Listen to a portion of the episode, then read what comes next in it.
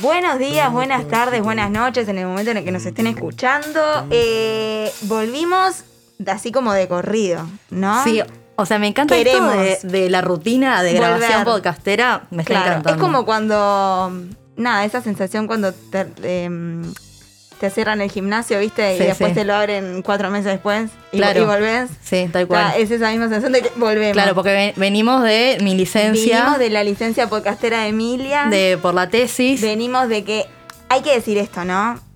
Murió mi perra, el, el amor de mi vida. La extraño con locura. Ahora, qué puntería, ¿no? Porque digo, yo tenía dos entregas ese día y Camilo tenía una entrega también. Sí, y teníamos O- grabaciones Y teníamos pautadas. grabaciones pautadas. Sí. Entonces es tipo. ah, Cuando íbamos a retomar, se, se cortó de claro, vuelta. yo la extraño y todo, pero bueno, es una manera Sí. de también decir qué puntería, Clara, ¿eh? Te digo que. Y no, hablando de esto de entregas de facultad y, y licencias de, de por hacer, porque estuve haciendo mi tesis, siempre estoy como pensando en, en el marco teórico. Sí. ¿no? En el marco teórico.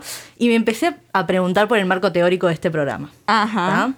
Que claramente para mí es como una suma de, de las lecturas infinitas Ajá. por las facultades que hemos pasado, Sí. más Noé, que es licenciada en casi todo. Licenciada que- en casi todo. Pero tenés tu marco teórico Ahí anda. completito. Se, mueve cada Sí, tanto. también sumar las incesante, la incesante curiosidad que nos caracterizan. Como que Por siempre supuesto. constantemente estamos leyendo. hablar de todas las películas, se y, mueve. Y, ta, y todas las lecturas que son necesarias para, para cada episodio. Hmm. ¿no? Porque siempre constante Hay- estamos hay- leyendo. Claro, estamos estudiando. Así que sí, tenemos un, un alto popurrí de lecturas que dan volumen a nuestro marco teórico. Y bueno, también, ¿por qué traigo a colación? Marcos teóricos marco también que se forman en la, IASA. En la IASA, forma- ah, Eso también sí, nos sí, forma sí. un marco teórico ahí. Ta, pero ¿por qué traigo a colación lo de marco teórico? Porque Mm. nuestra invitada de hoy, yo soy fanática de las redes sociales. Entonces, primero como que stalkeo a la gente que invitada y es como que veo bien el perfil. Claro. Y nuestra invitada igual la cambió ahora su foto de portada de Twitter, porque antes tenía una leyenda que decía, no sos vos, es tu marco teórico.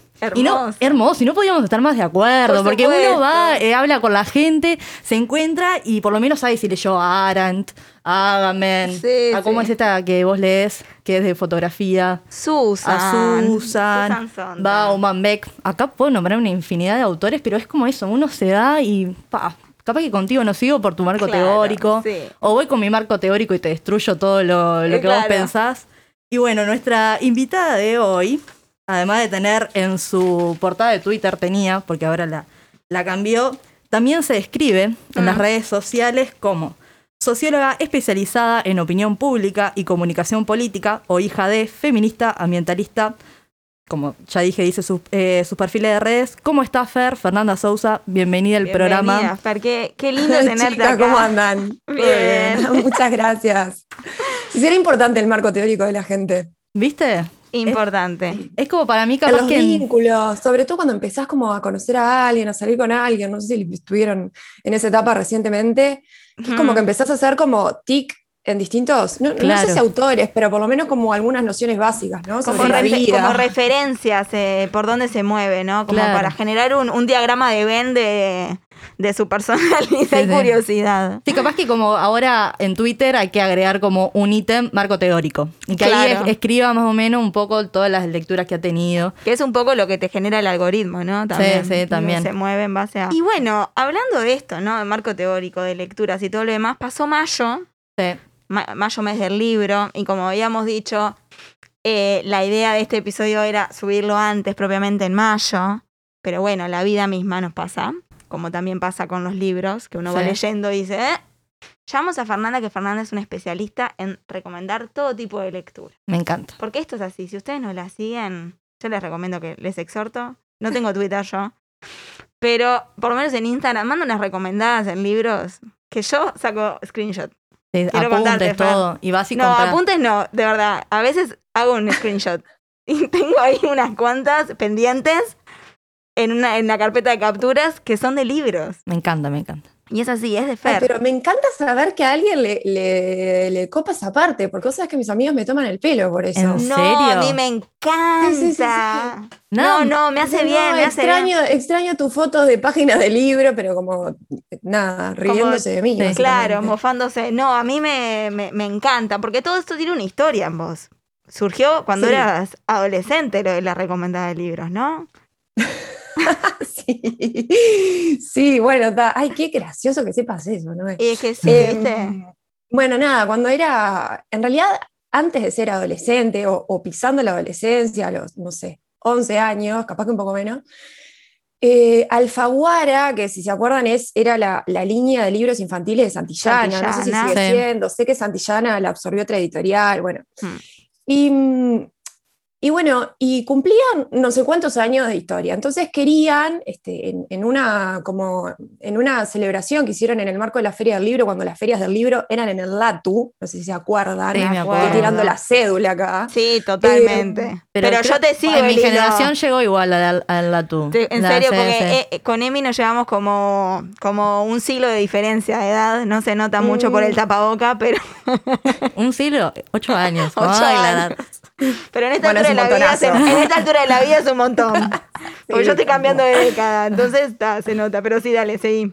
Bueno, entonces, este, nada, estaban, iba a hablar como la editora de, Santilla- de Alfaguara Infantil, que era Virginia Sandro, iban a hablar escritores que habían hecho como carrera en Alfaguara Infantil, como Helen Velando, Ay, Magdalena me Higuera, encanta, me encanta. y querían que hablara alguien que hubiera, se hubiera criado leyendo los libros de Alfaguara Infantil. Entonces ahí llegaron a la niña nerd, yo. Había leído realmente casi todos los libros de Alfaguara Infantil porque este, mi mamá es periodista, tenía un programa de radio en ese momento y le mandaba los libros a la radio. Claro. Entonces ella les dijo, mira, mi hija leyó todos los libros que ustedes me mandaron. O sea que si están buscando esto, es ella. La niña en carta, ¿no? Sí, mal. Sí, Bueno, cuando era, cuando en el liceo, mis compañeros me decían pequeño Larus ilustrado. Eh, era bullying, ¿no? Era bullying, pero, pero con orgullo, es, Pero es un, orgullo. estandarte que yo con orgullo. Y, y bueno, ta, y fui eh, al LATU, además yo ay, a esa edad era como muy lanzada, muy histriónica, entonces hablé ahí, me recorrí el escenario, ¿no? Pisada escénica, diría Moria, y hablaba con los escritores, ¿no? Les decía Nobel, los señalaba, Susano Laondo, y le hablaba de sus libros y lo que han significado para mí, Helen Velando, bueno, todos los de ese mundo, de ese momento, que ahora son varios más, pero bueno, y, y, y, ta, y quedaron como muy impresionados. Entonces, un tiempo después, este, se dieron cuenta que realmente había leído todos los libros, y un tiempo después me convocaron a este, trabajar como, a mí me gusta pensar recomendadora de libros Claro. en la Feria del Libro Infantil, que se hacía, se hace, creo, bueno, ahora no por la pandemia, obviamente, pero en la Intendencia de Mm, Montevideo. Y, y, ta, y mi rol era básicamente, yo salía al liceo, saqué permiso de menor y cumplí con todos los requisitos necesarios, salía del liceo, me sacaba la corbata, que era como el símbolo del yugo este, Claro. llegaba a- a- al- ahí a la intendencia, que era muy cerca del liceo al que iba, y este, lo que hacía era hablar con gente que se acercaba y que quería comprar un libro para sus hijos, nietos, nietas, sobrinas, sobrinos, lo que fuera. Entonces había como de todo, ¿no? Estaban los que venían ya sabiendo con un niño super lector o una niña super lectora que quería tal cosa, y después los que llegaban como con, con, con, bueno, con expectativas de que alguien les dijera, como medio desesperados, ¿no? Como en esto de, bueno, los niños que no leen, que alguien les dijera qué cosa o por dónde le podían entrar Claro, la llave. a- a- al niño o niña que tenían, que tenían este, sí, ahí va. Querían que leyera, sobre todo pasaba mucho con abuelas que venían y decían, no, se pasa en la computadora y, y tal, y yo quiero que lea y qué puede ser. Y claro, yo ta, estaba como toda emocionada, ¿no? Era mi primer trabajo, libros que amaba, que habían sido este, un poco también mi, mi refugio, porque realmente yo leí mucho desde, desde muy niña. Incluso leía el- los libros que más leía eran los de eh, Enid Blyton, que es una escritora inglesa súper prolífica, que hay, una película sobre ella, que los libros estaban, la traducción era al castellano, digamos. Claro. Entonces, yo hablaba cuando era niña, onda, el gato está sobre el tejado, o sea, como Dora la exploradora, Como Dora. era como las palabras que leía los Eras libros. una pionera en, el, en, en la castellanización de, de la, De- de la infancia, total. ¿no? Claro, claro. el- como un lenguaje neutro también. Claro, ¿no? una Sí. pionera. Claro, yo pedía como jalea de fresa o Ah, patatas o cosas así. Ta. Em, y bueno, ta, este, yo les preguntaba, bueno, ¿qué lee? Y me tiraban, no sé, un, Condorito, yo qué sé. Claro. O, o que- quiero un libro para mi nieta. y Yo te, ay, sí, señora, ¿cómo no? ¿Y qué le gusta a su nieta? Bueno, me gustaría un libro de princesas. Claro. Ok, bueno, está, señora, tome este libro, Misterio en el Cabo Polonio, es de detectives, está, pero Claro. le va a gustar. No, que, que- la- creo que la gente no llega a dimensionar toda la, la preocupación por la literatura infantil, ¿no? Gente que estudia, o sea, no, son gente, eh, autores, narradores, que escriben, pero también después se especializan en, en narrativa infantil. Porque, ojo, ¿qué, qué implica la narrativa infantil? O sea, no hay como un trasfondo de. Eh, no, val- valores, no quiero decir la palabra, pero Mm. no cómo viene en sociedad, ¿no? Como ese despertar. ¿A qué te preparan lo- los libros infantiles? Es como re interesante. Tal cual. Y, si Mm. leen Gaturro, yo que, a qué te, yo qué sé a qué te prepara Gaturro. Pero, o sea, en los detectives del Cabo Polonio me preparan para la vida, más o menos. ¿entendés? Vos sabés que cuando, cuando era el boom de Misterio en el Cabo Polonio, Detectives en el Parque Rodó y todas esas cosas, bueno, no me acuerdo si era al revés. Bueno, está, no me Sí, acuerdo. yo lo, creo que lo mezclé también Sí. en el título. Eh, No, fue Helen. Velando. Ta. Sí, pero yo creo que dije No. detectives en el Cabo Polonio y es misterio en el Cabo Polonio y detectives en el Parque Rodó. Claro, por o sea, esa es el- el- Es la, situación. Toda esa seguilla de investigación que lanzó. Helen Velando, que fue como el highlight de mi Sí, sí. niñez, fue Helen Velando al colegio a Ay, me hablar. muero. Y no, con un grupo de chiquilinas tocamos una ca- ta- tocamos el tren del cielo de soledad Ay, en la no. flauta, boludo. Ay, no. O sea, está- bueno, e- ese nivel. Pero ella nos contó esta anécdota que es espectacular, que una- en una escuela le preguntaron eh, cuándo se había muerto. Ah, y, e- la y dieron ella por se quedó- muerta. Claro, porque claro, cuando vos das un autor en la escuela te dicen nació en tal año, murió en tal año.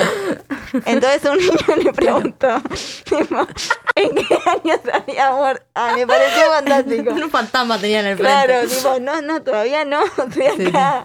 Bueno, Bueno. eh, tam. Igual No, hoy no, no. que está Sí. bueno eso que decís, este, Emilia, porque yo creo que algo que, que no es menor y que creo que está bueno destacar es la dimensión de, de género de las autoras y autoras y autores uruguayos en la literatura infantil y juvenil. Mm, Porque los libros para adolescentes de Helen Velando, de Magdalena Helguera, pero también de Federico Ibanier, por ejemplo, Martina Valiente, Mm, Total. eh, que bueno, que conjuga todos los complejos de ese momento de la vida en una eh, chica pelirroja, flaca, que siente todas las cosas que sentimos en la adolescencia, ¿no? Este, yo no sé cómo se sentían ustedes, pero yo me sentí un espantapájaro y mal vestido todavía, pero en fin. Este, tiene todo eso, pero a la vez se convierte en una heroína en un mundo paralelo. Es, es como una maravilla, mujeres valientes que vencen este, sus miedos, que se desafían, que desafían a la autoridad, que desafían los estereotipos de género. Entonces, creo que la literatura juvenil nacional en general, por supuesto hay excepciones, y algunas bastante lamentables, por cierto, tiene un componente de desafío a los estereotipos de género y de deconstrucción del mandato social. Mm. Paréntesis, soy socióloga. Eh, creo que es muy valioso y que, y que es una forma ideal además de encarar el tema sin estar bajando línea, ¿no? No, es- es- totalmente. Es, difícil abordar Ah, ese ah, eh, a mí desde- desde la experiencia cuando- la tienen clarísima. Sí, eso, eso te iba a decir también. Los adolescentes, ya ahora, por lo menos, es como que la tienen clara. Nosotros que trabajamos en un liceo.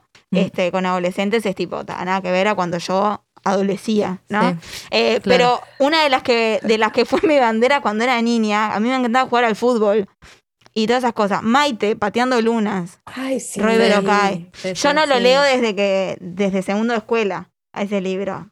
Eh, pero en su momento fue mi referente. Sí. Fue tipo, ta, Maite, juega al fútbol, ya fue. Igual para, quiero, no quiero cortar esta conversación porque no vamos a hablar de No, por cuentos que infantiles. no. Porque no venimos para No, este no, lado no, a no. hablar. No, no, pero, no, pero me, me parece todo, que como ¿no? que es importante esto de que la lectura, al menos para mí, es como un hábito que se ejercita, ¿no? Claro. Y que los niños y las niñas que leen generalmente se transforman en adultas y adultos que leen. Y, y que la lectura es un, es un hábito, se quiere que dispara la imaginación y en tanto dispara la imaginación, creo que también dispara el pensamiento crítico de cierta manera. Porque no- creo que no existe pensamiento crítico sin imaginación y para pensar un modelo alternativo al que se nos impone, una, una forma alternativa de ver la realidad, tenemos que tener la capacidad de imaginar otra. Entonces, Claro. en ese sentido es que creo que, que cultivar la lectura, este, estoy- no, no soy docente, pa- ta- ustedes en todo caso me, me corrigen, Sí, sí. pero es como una Nunca, mirada Fer, capaz un poco más filosófica. Pero, pero bueno, me parece como que, que, que, que, que es que es súper relevante. Y, y bueno, el otro día, por ejemplo, leí que, que uno de los libros, este, vieron que, que hay un sistema de canastas de libros que llega a las ollas populares en formato de préstamo, ¿no? Mm. y el otro día leí que este, le- los, los padres o los adolescentes y las madres lo que más pedían para los adolescentes era el diario de Ana Frank. John. ¿Qué, Wow. qué opinan ustedes de eso? Wow. Vos sabés que a mí me resultó muy polémico el año pasado todo el- lo que sería historias de fotos de gente que estuvo en la casa de Ana Frank y decía, si ella, si ella pudo, nosotros también. Y a mí me interpeló muchísimo ese tipo de publicación. Porque dije, no es el mismo contexto. Sí, Tal o, cual. Para o nada. capaz que la gente está interpretando esta coyuntura, eh, capaz que el, el ejemplo que más tiene de, de dolor, de, de angustia, de hambre, es la, la guerra. O sea, capaz que no, y, y tener una referente que, que, que, no, que escribió, que hizo, ¿no? Como testi- eh, testigo en su diario todo lo que se vivía. eh, nada, capaz que la gente quiere como, ¿no? Aferrarse a ese libro para poder sobrevivir a este mundo, a este momento, a esta coyuntura. Entiendo que puede ser... que- Sí. No, No, perdón. No, a mí lo que me pasa es que yo creo que no hay muchas chances que un adolescente promedio disfrute de la lectura del diario de Ana Frank. Mm. También. O sea, creo que por ahí es probable que estemos generando detractores de la lectura. Exactamente. cuando Era adolescente y me encajaron, me, me dieron, ta, mi mamá es profesora de literatura, y me dio la Odisea para leer. Sí. Y claro, a mí, me, yo qué sé, me costó un montón, y además está eso de no querer defraudar a la madre en ese momento. Después está la etapa que se mata a la madre, creo, ahí no, la me- se me escapa un poco, pero eh, claro, también el- eh, el- creo que ese es un momento en que también hay que ver bien los libros que- que- que- que se acercan y que se, y, y que se promueven, porque hay muchos libros que son de lectura árida, difícil. y Habría que que ver los ahí- programas, los programas de literatura. También, a mí me pasó que siempre me gustó leer, entonces literatura me encantó lo- todos los años que tuve el programa, los libros. Pero yo veía a mis amigos sufriendo con la Divina Comedia, por Eh, ejemplo. yo me la llevé a examen dos veces a literatura porque tenía discusiones con las profesoras sobre distintas visiones. Viste que hay mucha profesora de literatura que te dice, no, el análisis es este. No, es un análisis, es una interpretación que tú tenés. Yo pienso otro, entonces a examen. Tipo, decidí a llevarme el examen, ¿entendés? Y bueno, ¿La me ha pasado también Ay, bueno, De- ¿qué hacer? de me, me pasó también de leer autores en un momento equivocado y ahora no los puedo volver a leer. Por ejemplo, siendo tenía 17 años, me puse en la cabeza a leer Murakami, empecé a leer Murakami, me costó pila un montón y tengo, o sea, leí todos sus libros, pero claro, a- no, no supe como no tenía la, la profundidad de la vida o de las experiencias para comprender lo que Murakami Planteaba. un viaje planteaba. Entonces creo, quiero que ahora esperar 10 años más para volver a leer. Pero pasa eso, uno cuando no, no te asesoran bien, te, hace- te hacen leer autores. Sí, sí, sí. Porque me acuerdo perfecto que fui a la librería y me dijo, ah, este libro, sos muy madura, te va, te va a encantar, lo vas a leer. y me terminó arruinando, o sea, fue como en eso. estos tres minutos que te vi me doy cuenta que sos muy Claro. madura. Claro, No tenés o sea, para y te mí ahí el rol del recomendador o recomendadora de libros es fundamental. Yo creo que se Mm. necesita que haya en las librerías muchos más recomendadores y recomendadoras de libros que vendedores y vendedoras solamente. Este, Total. a mí me pasa mucho que voy y le- de repente cuando estoy tratando de descubrir algo y, y voy como a preguntarles, che, un libro como que vaya por este lado.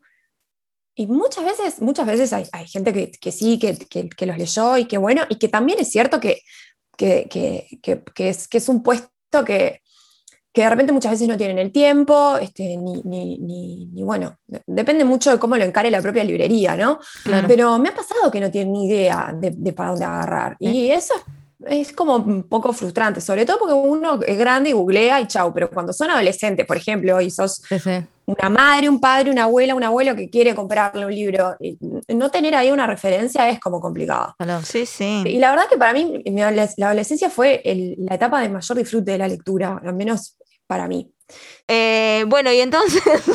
y entonces. Bueno, entonces, Eh, Me como- pasa que nunca, Mm. nunca perdí la costumbre o, o la manía de clasificar gente, hábitos y gustos y libros potenciales que pudieran gustarles hasta el día de hoy. Mm. O sea que, si les parece, entonces me, me adentro en lo que para mí son como los tipos ideales de lector de ficción o lectora. Ideales Me encanta. beberiano, o Bien. sea, como Dale, vamos. prototipos. Y ta, espero que en algún momento se sientan identificadas, así no me, no me falsean el modelo. bueno, primero, este, mm, el, el como el nihilista, ¿no? O la nihilista, que son como medio posmo, están Sí, como sí. para esa de la muerte de las ideologías, les gustan los personajes hiperrealistas, compenetrados como con lo terrible de la realidad y de la, y de la rutina, y que le dan relevancia a cada acto, a cada sorbo de whisky, que no es que yo no le dé relevancia, pero capaz que no le doy tanta, o me lo tomo escuchando una Rosalía y, y baja ahí un poco el nivel de Con drama. altura. Con altura, claro. Que, y son personajes generalmente masculinos que suelen tener hábitos corrosivos, yo qué sé, insomnio, pastillas, droga, en muchos casos impotencia, eyaculación precoz, ETS, en fin. Este, lo van a ver, mi casa, por ejemplo, está llena de libros de Bolaño. Yo lo intenté varias veces, no logré, no sé qué Yo no puedo, no puedo, como el año no, no puedo. puedo, tal, tal cual, pero de repente... en mi casa no hay libros, por suerte. bueno, yo la verdad, esta no, no es la línea que yo más disfruto, porque soy una romántica perdida y tengo una sensibilidad como muy latina y necesito creer como que, como que hay esperanza en el mundo, ¿no? Pero, ta, en este, uno de los que, que definitivamente recomiendo en esta línea es eh, Sumisión. No sé si lo leyeron, No. de Julebec, un francés, que les diría que busquen la foto porque además es como la personificación de todo esto que vengo diciendo Sí, sí. sobre el prototipo de- del, del nihilista. Ta, el libro es, es brillante, está maravillosamente escrito y además tiene una cuestión casi profética. Este, Julebec lo escribió, no sé si lo estoy mencionando bien, si alguno de ustedes sabe francés, capaz La verdad me que lo no. corrige. Y si no, serán sus escuchas. Este, Julebec aparecía caricaturizado en, en la portada de, de Charlie Hebdo el día que sufrió el atentado terrorista. Este, no sé si se acuerdan, Sí, que hubo sí, 12 sí. Y, y en esa edición de ese día, en la portada hablaba de las predicciones del mago Julebec. Porque, ¿de qué va la novela a grandes rasgos? Que está situada en Francia en 2022. Él la escribió en 2015, eh, recordemos. El islamismo moderado, hay un partido islamista moderado que derrota a la candidata del Frente Nacional en la segunda vuelta, a las elecciones, ¿no? que vendría a ser como hoy una Marine Le Pen. Eh, y su candidato, bueno, pasa a ser el presidente de Francia, y el protagonista, que es un profesor universitario con una, vida que cumple con todas las características de la que hablamos y que es como bastante gris y que hace permanentes alusiones a, a su vida eh, sexual y a lo que fuma y lo que toma, bla. Bueno, ve cómo se va transformando la vida de los franceses. Entonces yo el personaje no lo soporté mucho, pero me pareció fascinante este, esta, como esta realidad que crea de cómo se va transformando la vida política, la rutina, la vida social, este, mm, cómo la izquierda queda encorsetada en una postura de este, casi de corrección política, que no apoya a la, derecha, pero tampoco condena algunos de los cambios que impone este, el Islam en la vida de los franceses y sobre todo de las francesas. Y ta, esta es una discusión que en realidad se ha dado mucho en los últimos tiempos en Europa. ¿Cuál debe ser la actitud del sistema político y, y- y también de las izquierdas? Porque la derecha tiene claro qué hacer. Claro, en eso lo te que tiene que ver con la inmigración musulmana, ¿no? Esto de usar velo en las escuelas, ¿se puede o no? Exigir que el personal que atiende a las mujeres en el hospital sea femenino para respetar ese mandato. Claro. Este, ¿Eso está bien?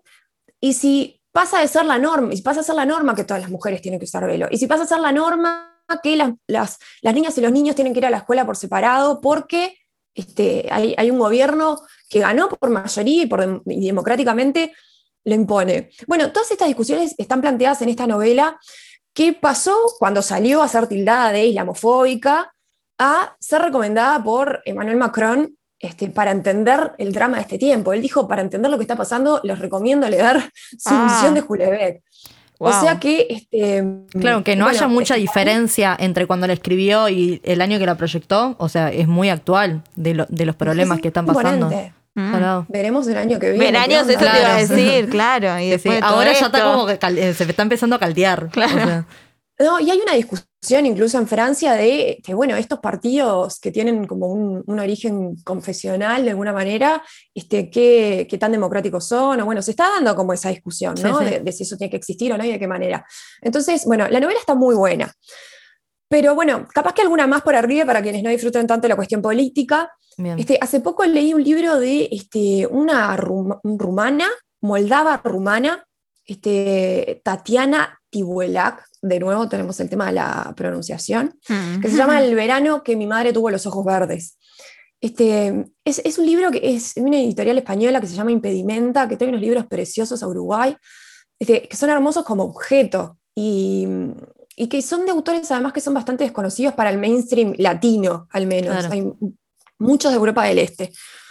Este, bueno, es, es un hombre atormentado, de nuevo, artista, que tiene un bloqueo este, en, en- en su creación, entonces su psiquiatra vincula ese bloqueo con su relación materno-filial y le pide que escriba una crónica del último verano que pasó con su madre. Este, digamos que de alguna manera es una crónica de, de la ausencia de amor y lo que eso hace en las personas y en las familias, porque los posmodernos también tienen esa beta, ¿no? Que no les guste. Mm.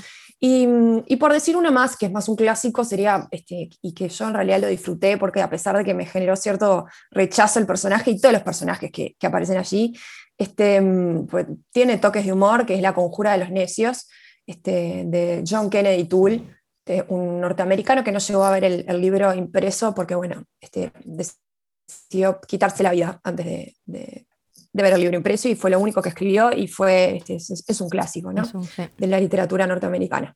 Pero bueno, seguimos. Bien, bien. Eh, vamos al tipo 2, que Dale. sería la ilustrada. Hashtag la ilustrada. Vamos. Este, novela histórica o historia novelada. ¿Qué tal? Yo amo. Eh, igual te iba a decir, encuentro- vos sos, vos sos fan de ese, de ese punto 2. Muy fan, muy fan, no puedo parar. No, es como que no puedo. Todo lo que veo me lo compro. Sí, es uno de mis géneros preferidos. Así que voy con una catarata y con personajes que no requieren demasiada presentación. Este, creo que la primera que leí y la que más me, me- me adentró en este género fue eh, Memorias de Cleopatra. Este es- es- tiene tres tomos y es de una norteamericana que es novelista e historiadora que se llama Margaret George.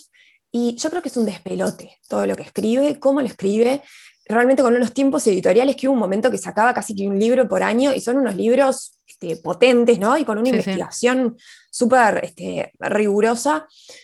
Bueno, es una novela que me marcó mi adolescencia, la verdad, porque este, es como que crecí con Cleopatra. Vos, mi adolescencia no, ya era más grande, ya tenía tipo, a partir de los 18, ponele. Este, nada, cuando me enfrento a una situación desagradable, y acá me voy a confesar, muchas veces pienso, ¿qué haría Cleopatra en esta situación? ¿Cómo encararía Cleopatra este momento?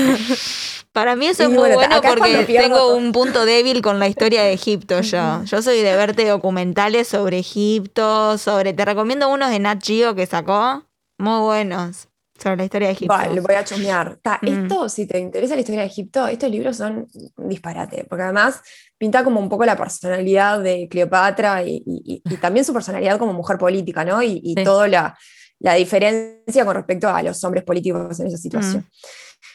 Bueno, pero está, así como hay fans de los superhéroes, yo soy fan de personajes históricos, qué sé yo. Entonces, de esta misma autora también está este, Elena de Troya, este, María Magdalena, eh, María, reina de Escocia, Isabel I.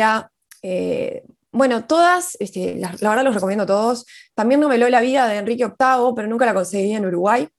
Y ta, si alguien sabe dónde la puedo conseguir, que tire el pique.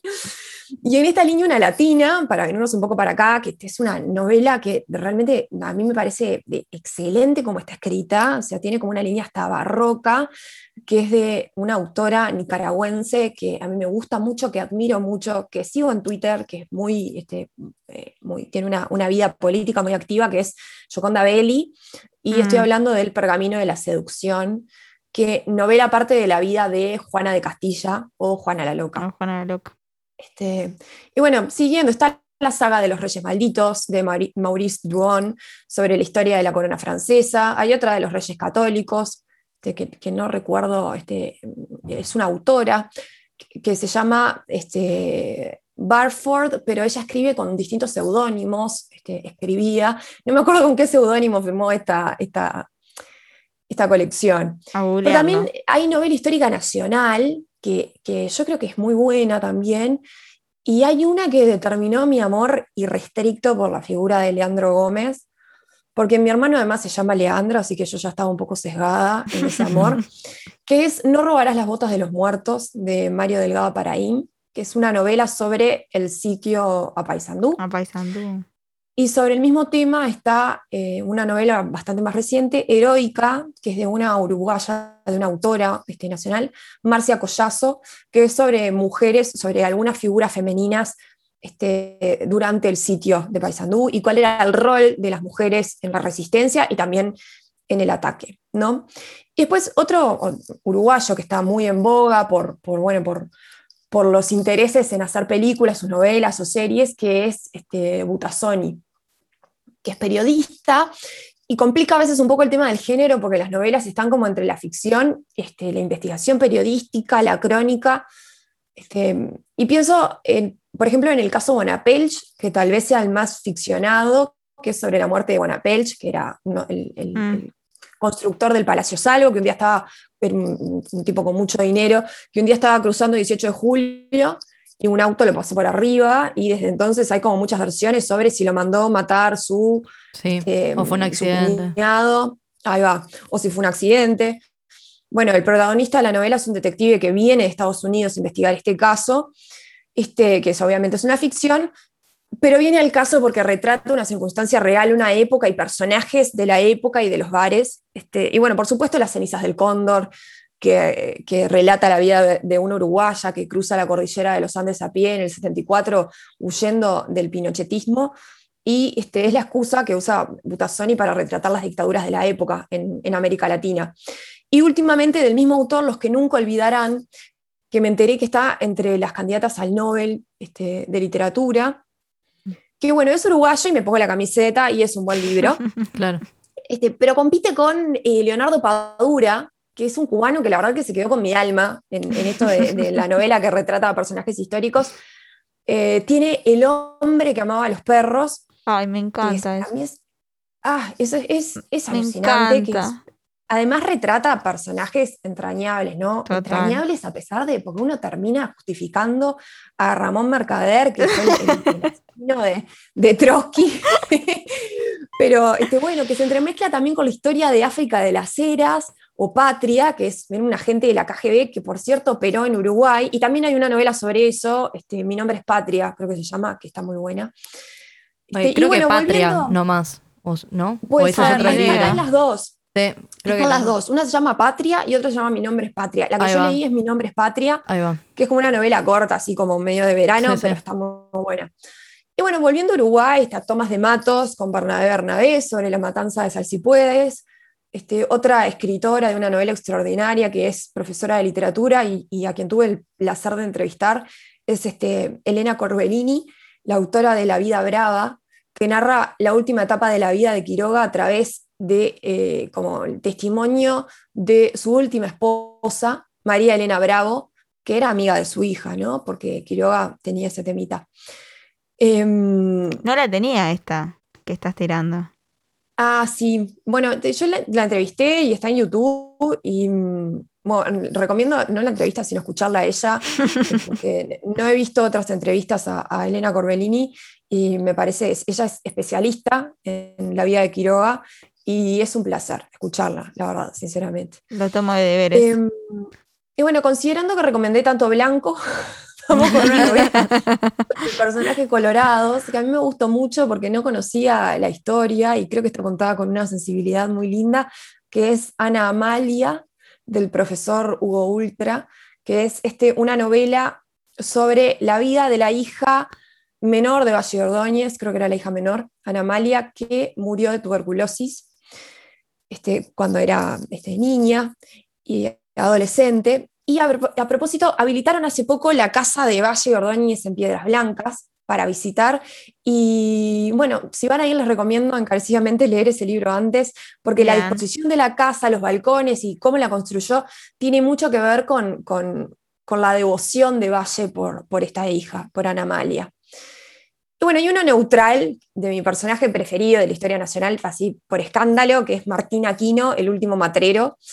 Y mm, a, a su vida me acerqué a través de una novela que se llama El regreso de Martín Aquino, de Napoleón Bachino Ponce de León, este, que creo que es muy buena.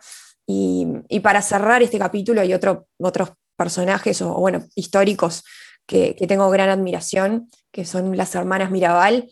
Eh, llegué a ellas a través de una novela que seguramente leyeron, que es La fiesta del chivo, de, Mm. de Mario Vargas Llosa, que, que, bueno, sobre la dictadura en República Dominicana.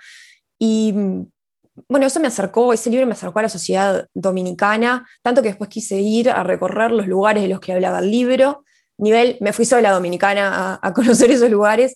Y bueno, y ahí fue que tomé contacto con la historia de las hermanas Mirabal, que son un capítulo aparte eh, al menos en mi vida y creo que en la vida de todas las que toman contacto con estas heroínas nacionales de, Dominicana, que fueron asesinadas por la dictadura de Trujillo, y bueno, que la fecha de su muerte es el día en que se conmemora el Día Internacional contra la Violencia hacia las Mujeres, 25 de eh. noviembre. Está, sigo con la tipología entonces, ¿no? Vamos con la 3, que sería la latina ilusa, que acá también me encuentro, ¿no? En el realismo mágico y esa sensibilidad muy latina.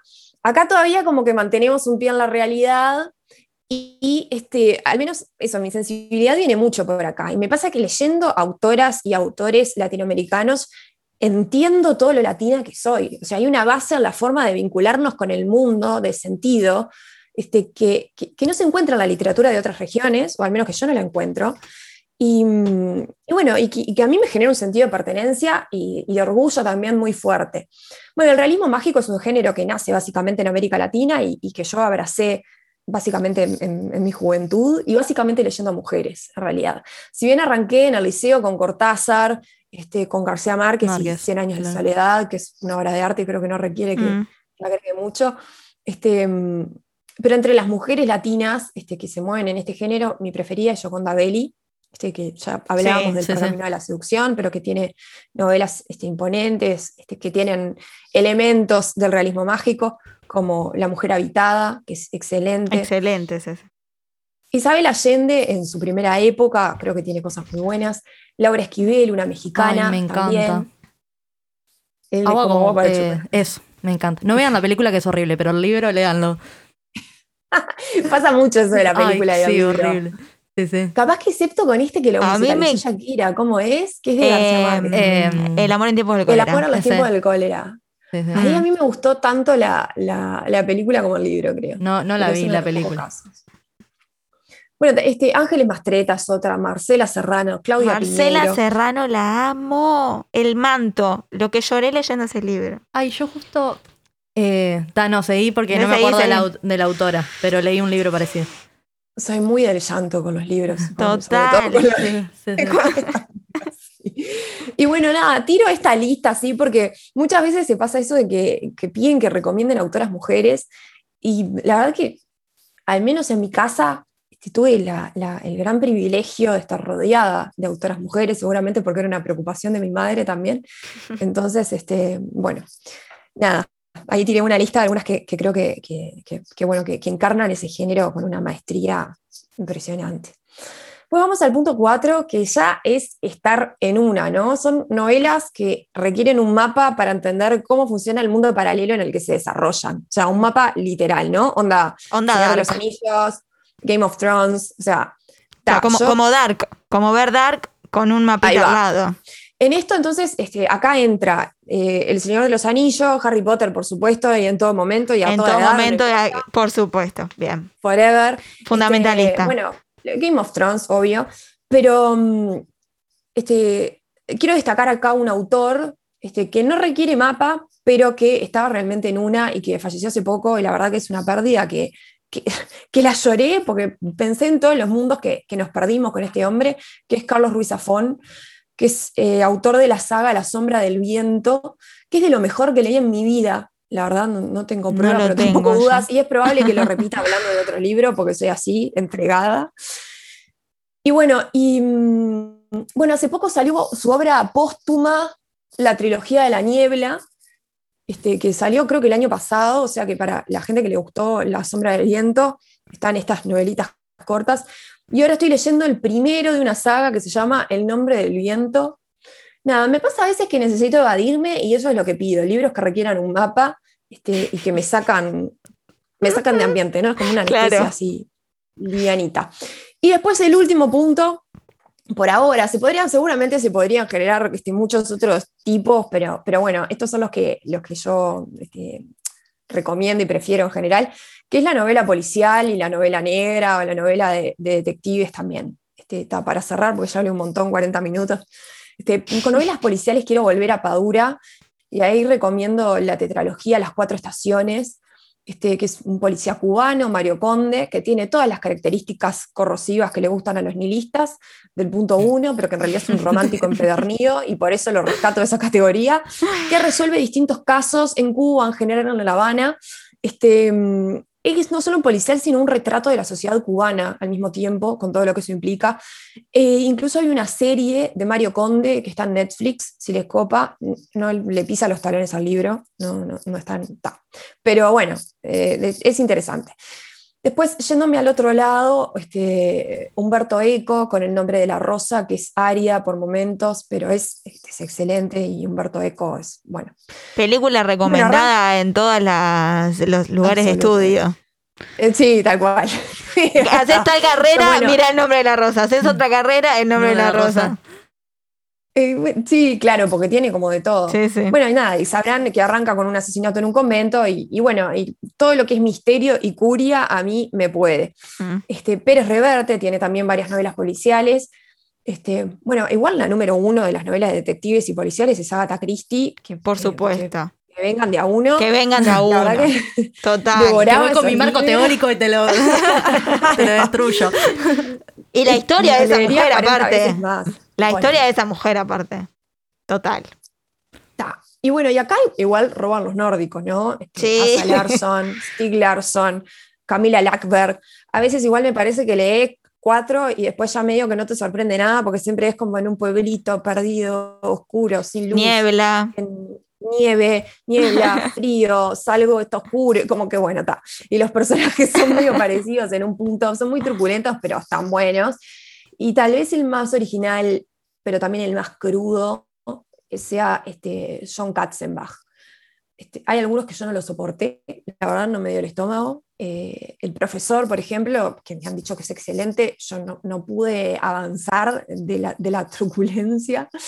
Este, pero bueno, pero creo que está bueno y para el que le gusta el género, este, em, está bueno. Y, y, bueno, Después están los libros que hablan sobre la vida misma, ¿no? Más, más costumbristas, que solamente recomiendo uno antes de que Emilia me apague el que es, este, porque lo leí hace poco, que es La Casa de la Mezquita de Kader Abdullah, que es un escritor iraní que se exilió en Holanda, que escribió el libro en, neerlandés, este, que se tradujo al castellano hace poco, y escribe con una sensibilidad que yo no me esperaba. O sea, no, creo que esto fue una de mis recomendaciones de Instagram y no sé bien qué esperaba de un escritor iraní, pero uso mucho la expresión de aburrido como sin iraní, o sea, sin iraní a mí no me copa mucho, así que no sé qué esperaba, pero esto me impactó.